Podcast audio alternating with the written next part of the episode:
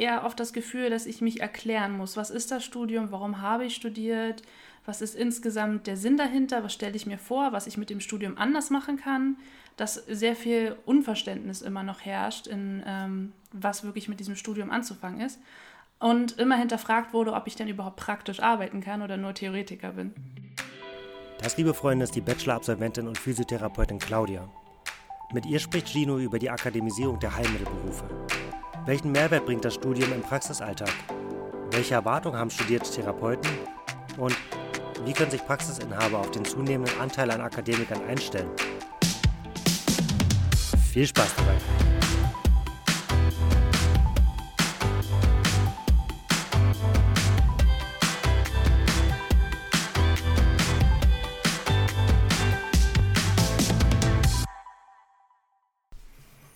Herzlich willkommen zu unserem Podcast Praxen der Zukunft.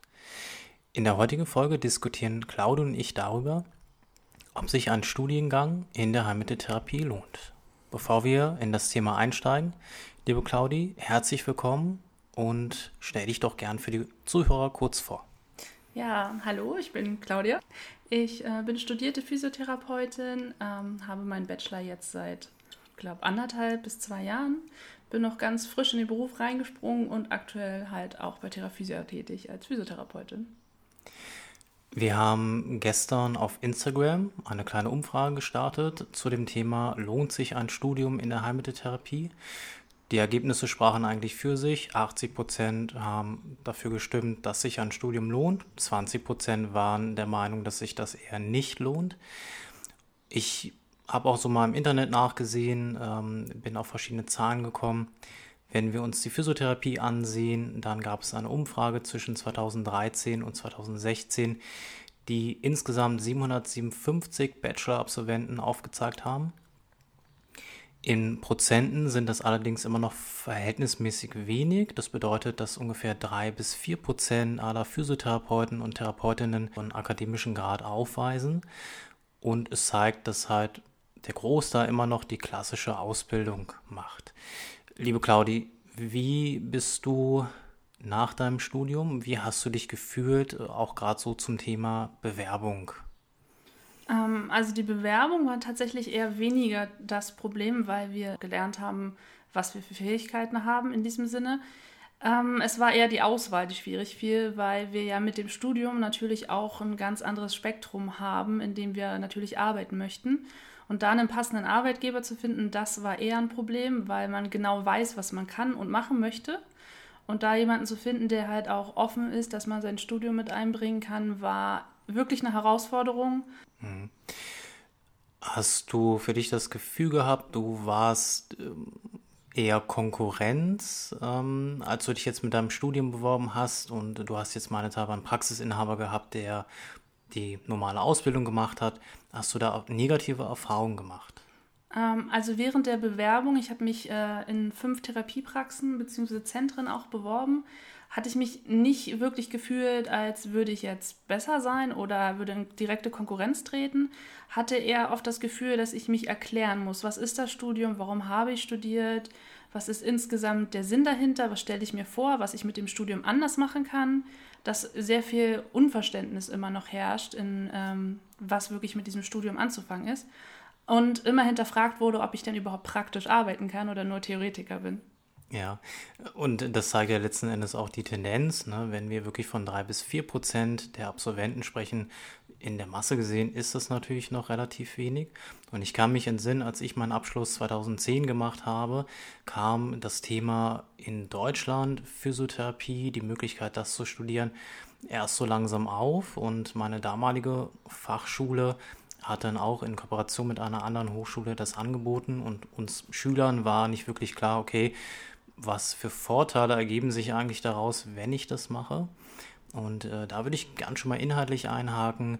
Was hast du in deinem Studium vielleicht im Gegensatz zu der normalen Ausbildung für andere Inhalte kennengelernt? Das Problem an der Frage ist letztendlich natürlich auch immer, dass ich die normale Ausbildung ja nie durchlaufen habe.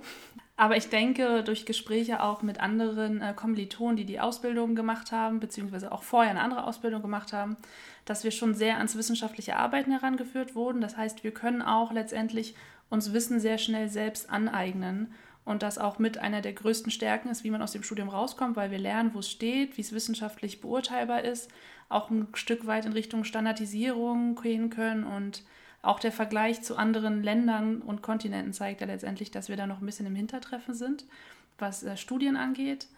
Ähm, wir hatten auch, glaube ich, viel mehr theoretische Inhalte, das stimmt soweit schon. Wir haben auch viel mehr über Arbeitsrecht gelernt und halt auch über andere Rechtsformen für, also was Patienten betrifft, wo wir halt auch Schnittstellen haben zu anderen Berufsgruppen, dass wir sie dahin verweisen können. Auch zum Pflegerecht zum Beispiel sehr viel gelernt.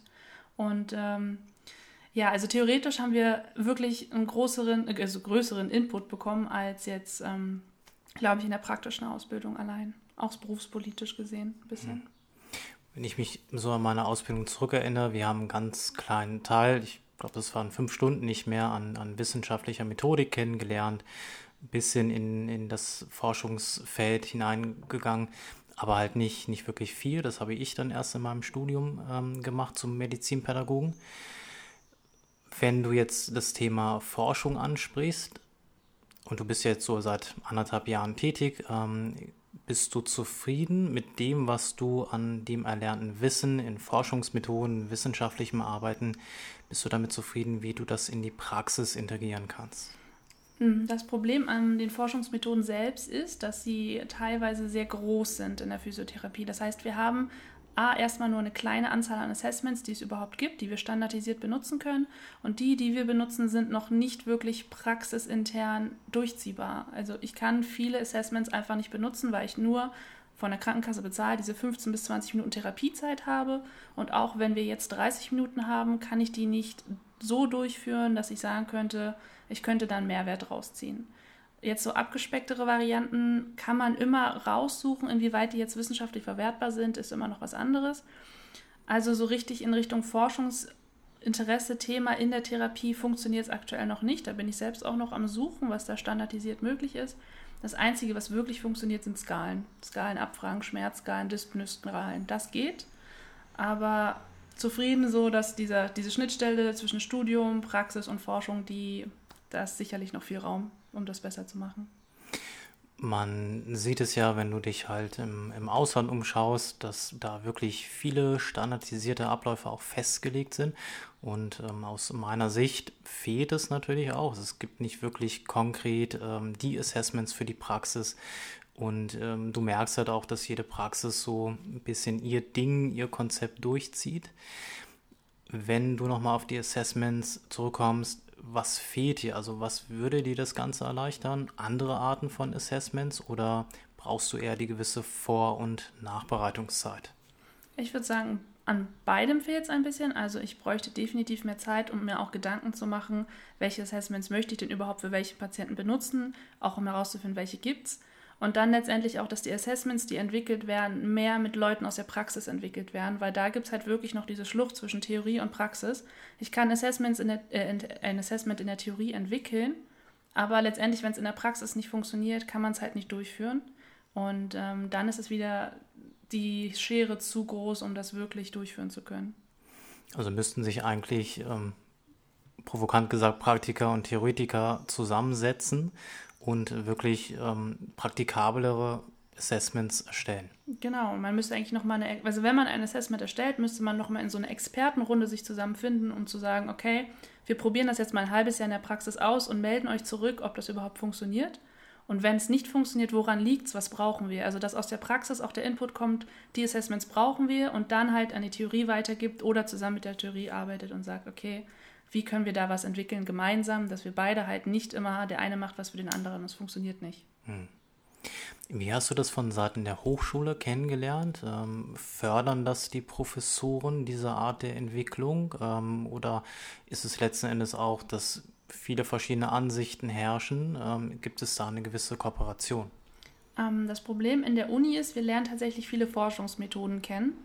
Ähm, diese Schnittstelle zu Theorie und Praxis haben wir immer ein bisschen vermisst. letztendlich auch. Also wie können wir das Wissen, was wir in der Uni haben, auch wirklich in der Praxis anwenden? Weil wir haben viel gelernt, was natürlich auch die Forschungsmethoden angeht, welche Assessments es gibt. Aber die richtig diesen Schwung, wie mache ich das jetzt in der Praxis, wie kann ich das umsetzen, hat mir persönlich auch immer gefehlt. Und letztendlich muss man es Learning by Doing in jetzt in dem Fall. Und man stößt dann ganz oft auch mal an seine Frustgrenze, weil man weiß, ähm, es funktioniert einfach nicht so, wie wir es mal gelehrt bekommen haben. Da heißt es, ihr müsst Assessments benutzen, damit die Therapieform, also die Heilmitteltherapie insgesamt vorankommt. Aber letztendlich funktioniert es halt einfach nicht. Und das ist halt wirklich ein großer Frustfaktor, weil man ja diesen Anspruch an sich selbst hat mit dem Studium im Hintergrund. Ich denke, man ist ja dann auch stolz darauf, wenn man Assessment kennt, die dann auch wirklich in die Praxis dann umzusetzen und ähm, dann auch irgendwie Zahlen haben zu können, wo man beurteilen kann, hat die Therapie jetzt einen Effekt gehabt, ja oder nein. Mir ging es so ähnlich. Äh, in meinem Studium hatte ich ähm, einmal die Ehre gehabt, Assessments unterrichten zu dürfen und bin dann wirklich schnell auf den Punkt gekommen, okay, es gibt zwar viele Assessments, aber wie du gerade richtig gesagt hast, in die Praxis umsetzbar und da hapert es wirklich an die Vorbereitung und auch aus Zeitgründen das nicht umsetzbar ist. Also du hast eigentlich in, im praktischen Alltag gar nicht die Zeit, dir das alles aufzubauen, durchzuführen, zu planen und sich da nochmal hinzusetzen, das Ganze auszuwerten. Da müsste es eigentlich deutlich schnellere und vor allen Dingen auch ähm, abgespecktere Varianten, wie du gerade gesagt hast, geben. Und natürlich dann auch die Zusammenarbeit zwischen den praktischen und theoretischen Inhalten. Wenn wir nochmal auf die Entwicklung zurückkommen und uns jetzt nochmal die Zahlen betrachten, 3 bis 4 Prozent ist natürlich wenig. Du siehst aber anhand der Anzahlen an Hochschulen, die halt steigen, aktuell sind es um die 50 Prozent, die einen Studiengang zur Physiotherapie anbieten. Wie würdest du die Entwicklung einschätzen? Ist es irgendwann nicht mehr der normale Ausbildungsberuf, sondern wirklich nur noch ein akademisierter Grad? Also, wenn ich mir die Entwicklung in Deutschland angucke, und wir haben ja noch den Modellstudiengang, der trotz positiver Evaluation immer noch ein Modellstudiengang ist, um das mal ein bisschen kritisch anzumerken, ähm, denke ich, dass in nächster Zeit die Ausbildung definitiv koexistieren wird und auch noch weiterhin ähm, so gelebt wird letztendlich heißt es ja auch nicht, dass nur wenn das Studium jetzt zunimmt und die Hochschulen zunehmen, dass diese Ausbildung komplett aussterben wird. Ich meine, ich habe während meines Studiums die ganz normale Physiotherapie des Staatsexamens durchlaufen, musste genau die gleichen Examina ablegen. Deswegen, ähm, ich würde mir trotzdem wünschen, dass die Akademisierung in Deutschland viel mehr zunehmen würde. Alleine halt auch, um mal ein bisschen aus dem Puschen zu kommen, was diese Heilmittelerbringer angeht weil wir halt immer noch auf der Stelle treten, immer noch keine Evidenzen nachweisen können und wirklich im Vergleich zu anderen Ländern, und hier muss ich nochmal betonen, wirklich noch ziemlich weit hinten dran sind, wenn ich jetzt mal nach Australien gucke, wenn ich in die Schweiz gucke, was da alles möglich ist. Alleine dadurch, dass sie evaluieren können, was sie machen und halt auch Assessments haben, die funktionieren, würde ich mir wünschen, dass die Akademisierung definitiv voranschreitet, ohne dass natürlich jetzt erstmal die normalen Ausbildungsberufe wegfallen, ich meine, letztendlich braucht es, glaube ich, immer beides. Die, die in der Theorie arbeiten und da arbeiten wollen, letztendlich auch die Praktiker. Aber ein größ, ich meine, wenn wir jetzt zwei bis vier Prozent haben, die äh, studieren, sollte man halt schon gucken, dass sich das irgendwann die Waage hält und nicht letztendlich eine Spitze dann halt studiert und der Rest nicht. Ich denke, man kann aus beiden Bereichen definitiv Vor- und Nachteile ziehen. Gebe dir aber recht, denn ähm, in einem anderen Podcast haben wir jetzt neulich diskutiert, auch das siehst du in der aktuellen Entwicklung, dass die Kassen ähm, uns jetzt auch mit dem TSVG, also dem Terminservice und Versorgungsgesetz, zwar auch mehr Kompetenzen zuschreiben. Das bedeutet, wir auch eine gewisse Dokumentationszeit bekommen, eine Vor- und Nachbereitung. Da könnte man natürlich einhaken und sagen, okay, wir nehmen jetzt wirklich Assessments, die wir für die Praxis nutzen. Und eigentlich ist der Ausbau ja ein Muss, weil letzten Endes kannst du dann noch aktiv mitgestalten und ähm, brauchst dann eigentlich gar nicht darauf zu warten, bis die Kasse mal halt äh, auf uns zukommt und der Schritt wird auf jeden Fall kommen, ähm, dann von uns auch genau diese Sachen fordert und sagt, wir müssen unsere Behandlung ähm, evidenzbasiert darstellen und vor allen Dingen auch wirklich einen Nachweis erbringen können. Du hast mir neulich von einem Kollegen erzählt, der in England tätig ist, wo das auch schon durchgeführt wird. Und ähm, als du mir das erzählt hast, fand ich so den spannenden Inhalt, dass es eine ganz andere Art der Behandlung auch ist. Ähm, um nicht zu sagen, ein bisschen passiver, aber ähm, doch irgendwo effizienter. Magst du mir von dem Beispiel nochmal erzählen? Genau, wir haben einen Kollegen, der uns leider verlassen hat, vor, ich glaube, jetzt einem halben oder dreiviertel Jahr und uns dann im Nachhinein nochmal ein Assessment hat zukommen lassen, wie sie dort in England arbeiten. Letztendlich ging es darum, dass wir ja in Deutschland haben wir meist sechs Termine mit dem ersten Rezept und sie haben lediglich drei Termine und benutzen ein Assessment, in dem ein sogenannter Score erstellt wird. Also es gibt eine Zahlenkombination von, glaube ich, vier bis fünf Zahlen, wo dann halt letztendlich äh, bestimmte Tätigkeiten abgefragt werden. Dann ordnet man den Patienten in diesem Score ein für sich und dann kriegt er halt je nach seinem Beschwerdebild ein Übung, also Übungspaket gezeigt. Dann gibt es nach zwei Therapien eine kleine Therapiepause, wo man halt nochmal die Übungen für sich zu Hause durchführen soll. Und letztendlich im dritten Termin ein Kontrolltermin, ob halt sich was verbessert hat. Dann wird nochmal ein neuer Score erstellt und halt, ob er die Übung durchgeführt hat. Nach drei Therapien ist dann halt aber diese Verordnung schon zu Ende und der Patient ist halt selbst dafür verantwortlich, dass es besser wird. Sollte er sich jetzt nochmal vorstellen, wird immer wieder dieser Score erstellt und je nachdem, wie die Werte ausfallen, kann man dann halt auch daraus resultieren, ob es jetzt chronisch wird oder nicht. Und es werden Dinge abgefragt wie Alltagstauglichkeit, Beweglichkeit, eingeschränkt Schmerz, jetzt mal grob beschrieben. Und letztendlich kann man daraus halt auch die Entwicklung von einem Patienten beobachten. Und drei Termine, um zu sagen, du bist eigenverantwortlich dafür, dass du an deiner Genesung teilhast, finde ich halt eine super Entwicklung, die man hier bei einigen Patienten, nicht bei allen, definitiv auch anwenden könnte. Und es motiviert dich ja dann auch als Therapeutin, weil du hast dann deine Therapie faktisch auch in Zahlen oder in Werten dargestellt und kannst auch irgendwo besser beurteilen, wie effizient war denn eigentlich auch meine Therapie. Und den zweiten wesentlichen interessanten Punkt, der beinhaltet einfach auch aus deiner eigentlichen Rolle, so wie es halt also die meiste Zeit in Deutschland wenigstens ähm, noch gelebt wird, die, die meisten jungen Therapeuten, Therapeutinnen wollen nicht mehr den ganzen Tag an der Bank stehen, den Patienten behandeln. Also auch mal die Möglichkeit zu bekommen, sich genau mit diesen Dingen zu beschäftigen und aus der eigentlichen Rolle ein bisschen mehr herauszutreten und sich mit einer ganz anderen Perspektive mal auf die Behandlung zu fokussieren. Da sehe ich noch einen ganz, ganz äh, positiven Punkt in dem Bereich. Mhm. Ich hatte auch im Vorgang zu diesem Podcast noch mit ein paar Kollegen gesprochen, wie sie das empfunden haben letztendlich auch nach ein bis zwei Jahren Berufserfahrung, ob für sie sich das Studium jetzt definitiv gelohnt hat. Ähm, aus den Reihen habe ich immer gehört, es hat sich für sie definitiv gelohnt, weil sie einen breiteren Horizont haben. Und eine Kollegin meinte halt auch zu mir, es gibt ja diese standardisierten Konzepte und die haben auch ihre Daseinsberechtigung. Aber durch das Studium hat sie halt die Möglichkeit, diese Konzepte halt auch wissenschaftlich zu hinterfragen und halt sich den Teil rauszuziehen, den sie braucht und trotzdem individuell auf den Patienten eingehen zu können und zu sagen, okay, das Konzept wurde wissenschaftlich noch nicht bestätigt, aber einige Inhalte sind empirisch halt sehr gut ähm, nachvollziehbar. Und sie benutzt halt trotzdem neuere Konzepte, um das noch mehr auf den Patienten individuell zuzuschneidern und hat damit sehr viele Erfolge und sagt, alleine nur dafür hat sie das Studium halt wirklich sehr ähm, benötigt, halt, um zu wissen, wo finde ich mein eigenes Fachwissen, wo kann ich nachlesen, welche Konzepte gibt es noch, welche Assessments gibt es, wie viel Wissen kann ich mir selbst aneignen, ohne halt auf 80 Jahre Erfahrung von jemandem zugreifen zu müssen, der sich vielleicht nur mit diesem Konzept beschäftigt hat und nicht über den Tellerrand geschaut hat. Und äh, das beinhaltet ein großes Problem. Diese Konzepte, ob das Bobart, Wolter oder andere Möglichkeiten sind, haben ja oft noch diese Monopolstellung, ähm, wobei man auch sagen muss, dass äh, die meisten Konzepte eben nicht wissenschaftlich fundiert bewiesen sind. Und auch in der Weiterentwicklung, ich gebe dir recht, wenn du dich nur auf das eine Konzept fokussierst, dann würde ich behaupten, und wäre interessant, eure Meinung dazu zu hören, die Weiterentwicklung stagniert ja dann auch irgendwann, wenn du nur nach einem Konzept arbeitest und äh, den Patienten damit behandelst. Denn letzten Endes hat der Patient oft mehrere Symptomatiken, mehrere Diagnosen, die zusammenlaufen und dann ist jeder Patient auch noch ganz individuell. Und wenn der Weitblick verloren geht, da sehe ich dann auch in der Weiterentwicklung der Behandlung ein ganz, ganz großes Problem. Und diese Monopolstellung der Konzepte, das Umdenken sollte wirklich stattfinden, so wie es deine Kollegin letzten Endes auch macht.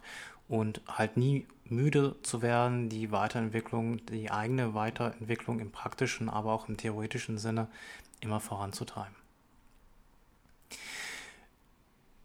Wenn wir jetzt mal so auf den finanziellen Aspekt äh, zurückkommen, wie oder hast du da Erfahrung gemacht? Bringt es dir auch ökonomisch gesehen mit dem Studium einen, einen Vorteil?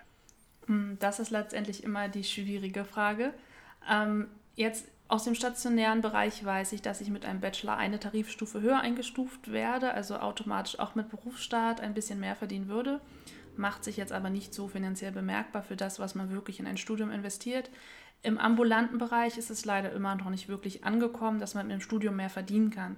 Das Problem an der Sache ist aber auch, dass äh, die Praxen bzw. auch die Krankenhäuser ja nur einen bestimmten Satz von der Krankenkasse bezahlt bekommen für eine Therapie und man da halt wirklich gibt es halt keine Zweiteilung zwischen hat studiert oder hat nicht studiert. Da gibt es halt einfach nur die Leistung, die abgerechnet wird.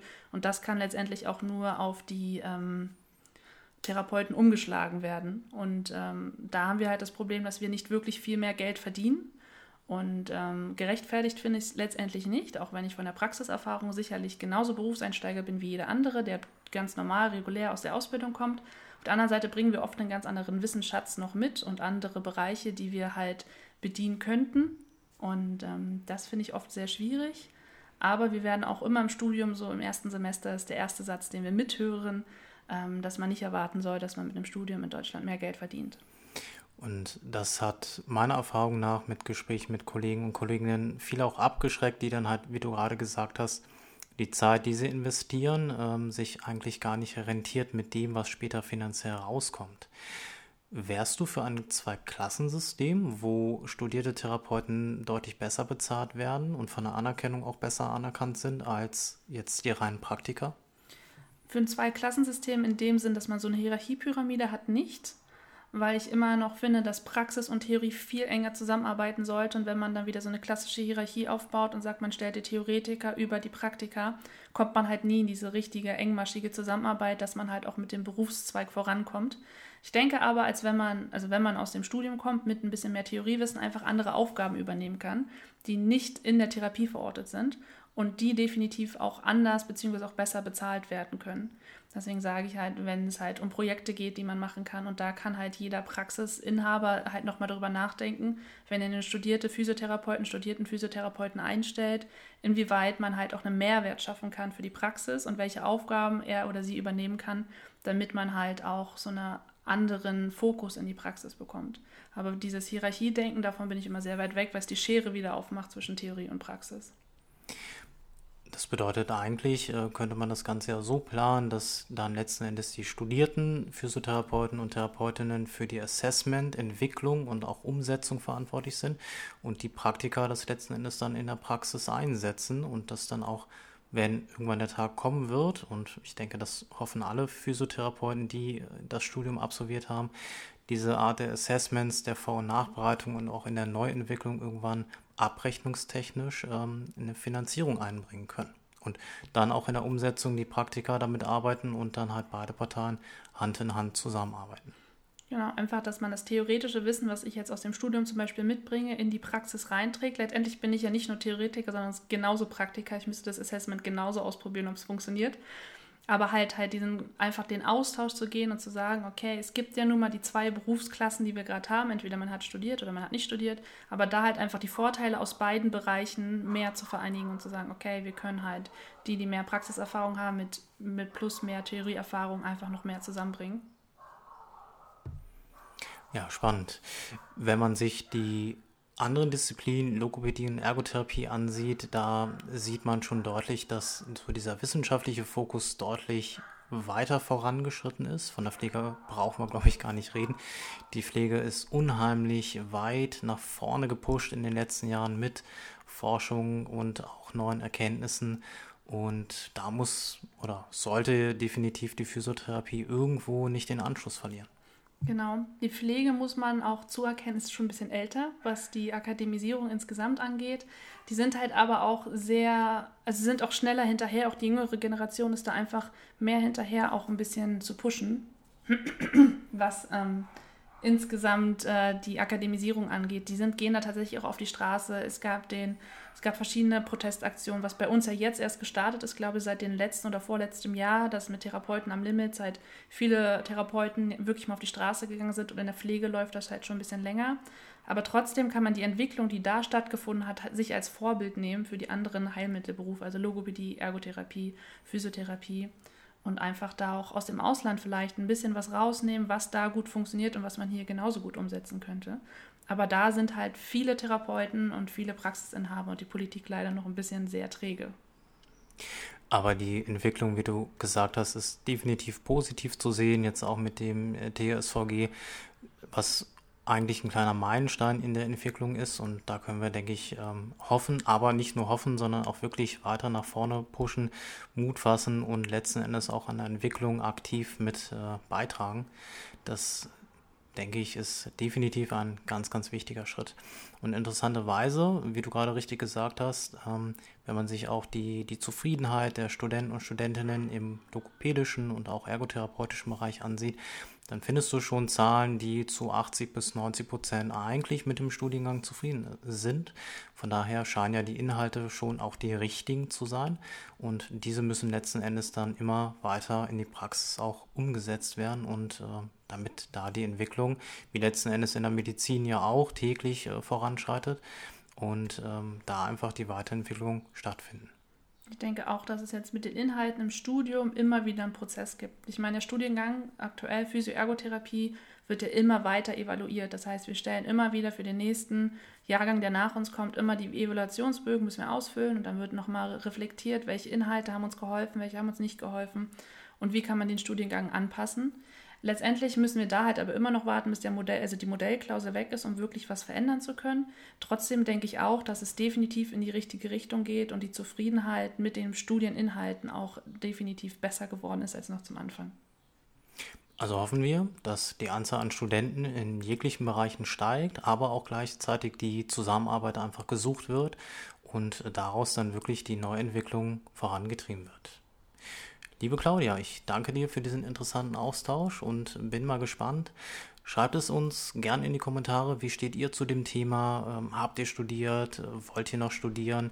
Oder ist ein Studium in der Heilmitteltherapie ein Punkt, der euch wirklich gar nicht interessiert? Schreibt es uns gerne in die Kommentare unter info at praxenderzukunft.de Praxen der Zukunft zusammengeschrieben. Liebe Claudia, vielen Dank für das Gespräch. Sehr gern. Bis bald.